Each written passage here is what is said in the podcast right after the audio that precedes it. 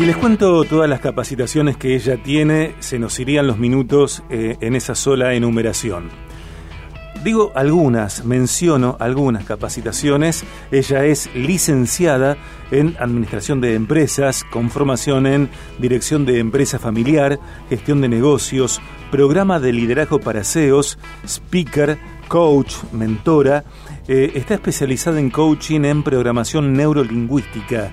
Es CEO y socia fundadora de Consulto FI en Argentina y Panamá consultora estratégica con experiencia internacional y con más de 20 años de trayectoria en empresas. Como dije, es mentora, coach y conferencista internacional. Es la primera hija de cuatro. Su linaje materno es italiano y educador. Su linaje paterno es turco y comerciante. Es la madre de Juan Bautista y de Manuela. Viaje Profesionales. Paula Cabalén, bienvenida a Viaje de Gracia. Soy Sergio Contemori. Hola, ¿cómo estás? ¿Qué tal? Buenas tardes. Buenas tardes.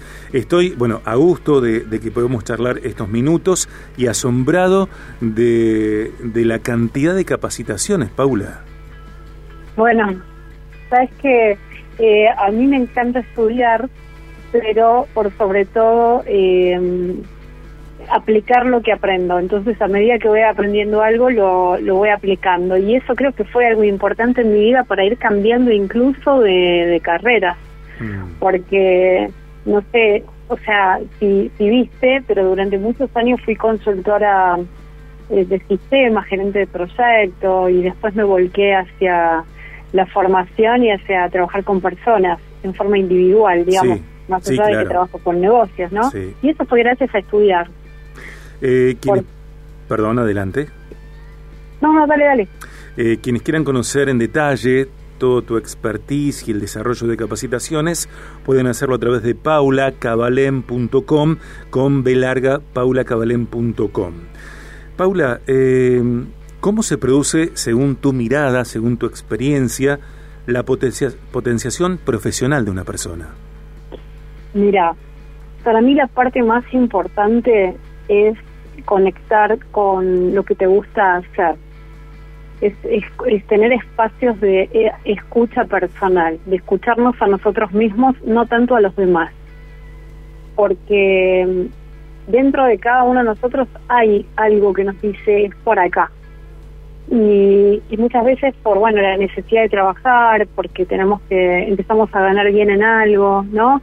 O, o de repente te dicen, bueno, mira, haciendo esto eh, vas a tener dinero, entonces quizás te desvías hacia un camino de seguir un poco la carrera de la rata, como viste quizás aquí en, en tu libro, eh, Padre Rico, Padre Pobre, y resulta que te olvidaste de qué es lo que te gustaba hacer. No está ni bien ni mal, pero lo importante es escuchar siempre, bueno, ¿qué me gusta? Y aunque sea, pongamos que estás trabajando de algo que no te guste del todo, sin frustrarte mientras trabajas de algo que no te gusta del todo, me parece súper importante dedicar tiempo a descubrir eh, de qué disfruto. Eh, porque cuando disfruto de lo que hago, más allá de que no sé, sea tocar la guitarra aunque yo no trabaje de eso, ¿no? Eh, puedo no enfermarme, me siento mejor, tengo mejor humor, por ende atraigo mejores cosas, porque nosotros atraemos las cosas en función a cómo nos sentimos, no a lo que queremos con la mente nada más, sino si yo eh, estoy enojada, ¿no? Y me siento mal, estoy frustrada y voy así a trabajar y, y es muy, digamos, es más común que atraiga situaciones de pelea, de enojo, situaciones que me hagan pensar que no nací para, para elegir otra cosa o para hacer algo que me gusta. Cuando yo dedico tiempo a mí, eh, a descubrir quién soy, generalmente se necesita ayuda para eso, ¿no? Porque tenemos que desaprender eh, un poco lo que aprendimos en casa. Según el caso. Según el caso, sí. Mira, no hay, acá no hay nada. Cuando yo hablo, no, no hay una regla. No es que esto es así siempre hay personas que, que han tenido padres que, que les permitieron eh, conocerse, elegir, ¿no? O sea, poder eh, explorar, implementar, probar, ¿no? aprender que el fracaso es parte del camino. Y después están quienes han tenido otro tipo de educación o sin educación, digamos, pero tal vez la educación así como más de, bueno, tenés que ser médico porque el abuelo era médico o, o estudiar tal cosa, si no te vas a morir de hambre, etcétera, etcétera. Entonces, cuando yo me encuentro, pensá que yo siempre hablo, por lo general, de aquellas personas que hablo el que no está en la búsqueda. El que viene a, a, sesión generalmente es porque tiene una necesidad. Paula, esto que, que traes, que comentás, estas miradas, eh, entiendo que se conectan con la ciencia de la felicidad laboral. 100%. Ayer justo fue el día de la, felicidad. Claro. Se conectan 100% porque, mira, ayer justo eh, hicimos una charla con una organización que se dedica a tener programas para empresas, eh, para ayudar a que las, las, personas se sientan mejor. Pero lo cierto es que, ¿qué viene primero? ¿El huevo o la gallina? Vos podés tener una empresa que eh, promueva actividades, te, te, eduque, te enseñe, te, te brinde el espacio para que vos eh, puedas sentirte mejor. Entonces, cuando vos eh, internamente te levantas a la mañana, te estás bañando, te estás mirando al espejo y te sentís mal con vos mismo, la verdad es que no vas a valorar todo eso que está eh, a disposición eh, puesto por la empresa. Puede ser que digas, bueno, sí, todo bien, la empresa lo pone acá, pero que incluso digas, no, me hacen hacer clases yo y yo la verdad que me siento re mal, esto no sirve para nada, ¿no? O sea, cuando uno encuentra a las personas negativas que no ven salida, eh, que esas son con las que quizás yo trabajo más, mm. eh, digamos, el desafío es otro, es ayudarlas a cambiar cómo aprendieron, porque aprendieron a, sentirse mal cuando eran chicos, aprendieron que no hay esperanza, aprendieron que eh, a, vivir una vida como con pensamientos eh, negativos, lo cual los lleva a, a, estar deprimidos y a no ver la salida. Entonces, eh, el tema de la felicidad, ayer decía una, una psicóloga profesional en la materia, decía, no hay una, una receta, es todos los días generar hábito, es generar el hábito de la gratitud diariamente, generar el hábito de ser amable con otras personas. Cuando vos sos amable, es tenés muchas más probabilidades de recibir amabilidad también. Tal cual. Eh, Estamos eh, hablando con Paula Cabalén, licenciada en Administración de Empresas, con amplia capacitación en con amplia formación en distintos saberes. La idea tiene que ver con eh, pensar, con hablar acerca de liderar negocios, el propósito, el balance personal, la felicidad. Viaje, liderazgo. Paula, ¿qué insume el liderazgo de negocios? ¿Qué, perdóname la pregunta? ¿Qué insume, qué incluye, qué demanda el ah, liderazgo de negocios? El liderazgo de negocios. Mira, eh, te hago una, voy a hacerte, te voy a responder primero con una pregunta. ¿Líder se nace o se hace? Bueno, nosotros tocamos ese tema y con esa mirada en algunos casos durante todo el mes de enero y, nuestros especialistas eh, respondieron ambas cosas. Muy bien. Es perfecto, como si, como ser feliz, ¿no? O sea, ser feliz se nace o se hace. En realidad tenemos 50% de, de 50% que es genético, genético, aprendido en casa, etcétera, y el 50% que podemos modificarlo. Lo mismo sucede con el liderazgo. Hay personas que nacen líderes. Vos desde chiquito los ves y va al jardín de ¿Sí? Sí.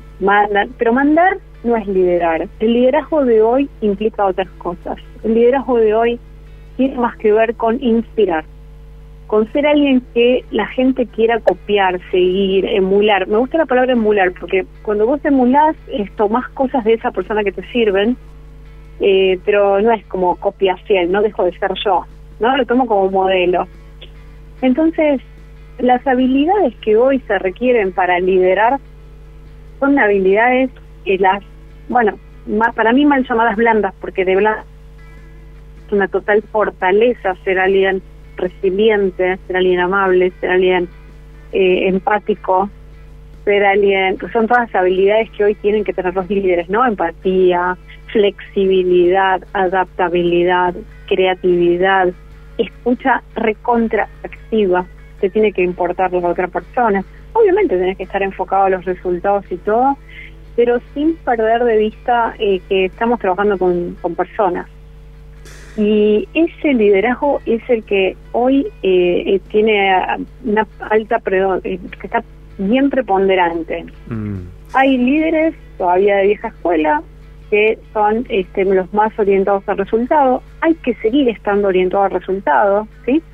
De hecho, las personas eh, muchas veces están, digamos, tienden a, ser infelices porque no tienen propósito. Una de las razones es no tener propósito. No tengo nada que me mueva, que me motive.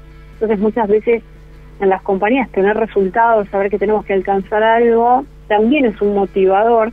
Lo importante es saber cómo, como líder, voy a generar ese espacio para el logro de los objetivos. ¿Cómo voy a ser como líder? Voy a estar ahí tipo eh, bajando línea todo el tiempo y metiendo miedo o voy a ser generador de confianza. digamos, mm. hoy el desafío tiene que ver con trabajar por resultados, pero generando buenos espacios, generando confianza, generando buenas relaciones, apreciación. La segunda necesidad humana tiene que ver con eh, sentirse visto y querido. Entonces, cualquier líder que sabe liderar bien sabe que no puede maltratar a una persona si no lo perdió. Perdió a la persona. Ni bien empezó a tratarla, digamos. Paula, eh, sé que tu agenda es eh, intensa, así que te voy a hacer la última pregunta para despedirte en el tiempo acordado. Eh, ¿Cuál es la relación, insisto, según tu mirada, tu experiencia, tu rodaje, entre ese liderazgo que describís, que mencionás, que, que explorás con el autoliderazgo? Yo pienso que si yo me autolidero, estoy en mayor probabilidad de liderar, por ejemplo, una gestión. 100%. Los líderes hoy fallan cuando no se conocen. Cuando, cuando una de las problemáticas que me encuentro en las organizaciones es líderes que generaron, digamos, buenos resultados o ya no están generando los resultados que generaban antes pero la gente les tiene miedo. Entonces empiezan a renunciar, no saben por qué la gente se va, les mandan emails diciendo, mira, una de las razones por las cuales me voy, por suerte la gente está hablando, ahora las personas se están animando a, expresar por qué se van, tiene que ver con el trato, ¿sí? Eh, hoy la línea es muy delgada porque ya hay, hay digamos, eh, hay tanto permiso para hablar y, también tanta comunicación que se fue un poco para el otro lado, en donde ya, viste, hay que tener cuidado con el trato, maltrato, que me dijo, cómo me lo dijo y todo eso. Y eso, esa parte, cuando vos te autoliderás, conoces cómo gestionas tus emociones, tenés altas chances de poder ser un mejor líder. Porque primero lo estás aplicando en tu vida. Nadie puede liderar si primero no se lidera bien. Digamos, eso no es liderar, sería en todo caso mandar, que no es lo mismo que liderar. Eh, y sería comandar, digamos, ¿no? Comprendo. Entonces, el autoliderazgo para mí es algo que si las personas, incluso personas, aprenden a autoliderarse, nunca le van a tener miedo a liderar equipo. Gracias por esta conversación, gracias por esta entrevista. Seguramente volvamos a, convocarte para otro momento de la temporada y, lo mejor para vos, eh, que vayan mejor eh, las iniciativas, las decisiones eh, y la felicidad. Gracias, Paula. No, gracias a vos, un placer. Después espero compartir con, con mi red la charla. Dale, después te pasamos el audio. Dale. Un beso. Paula Cabalén, licenciada en Administración de Empresas, con formación en Dirección de Empresa Familiar, Gestión de Negocios, eh, Programa de Liderazgo para CEOs, Speaker, eh, Coach, Mentora, eh, CEO y socia fundadora de Consulto FI en Argentina y Panamá.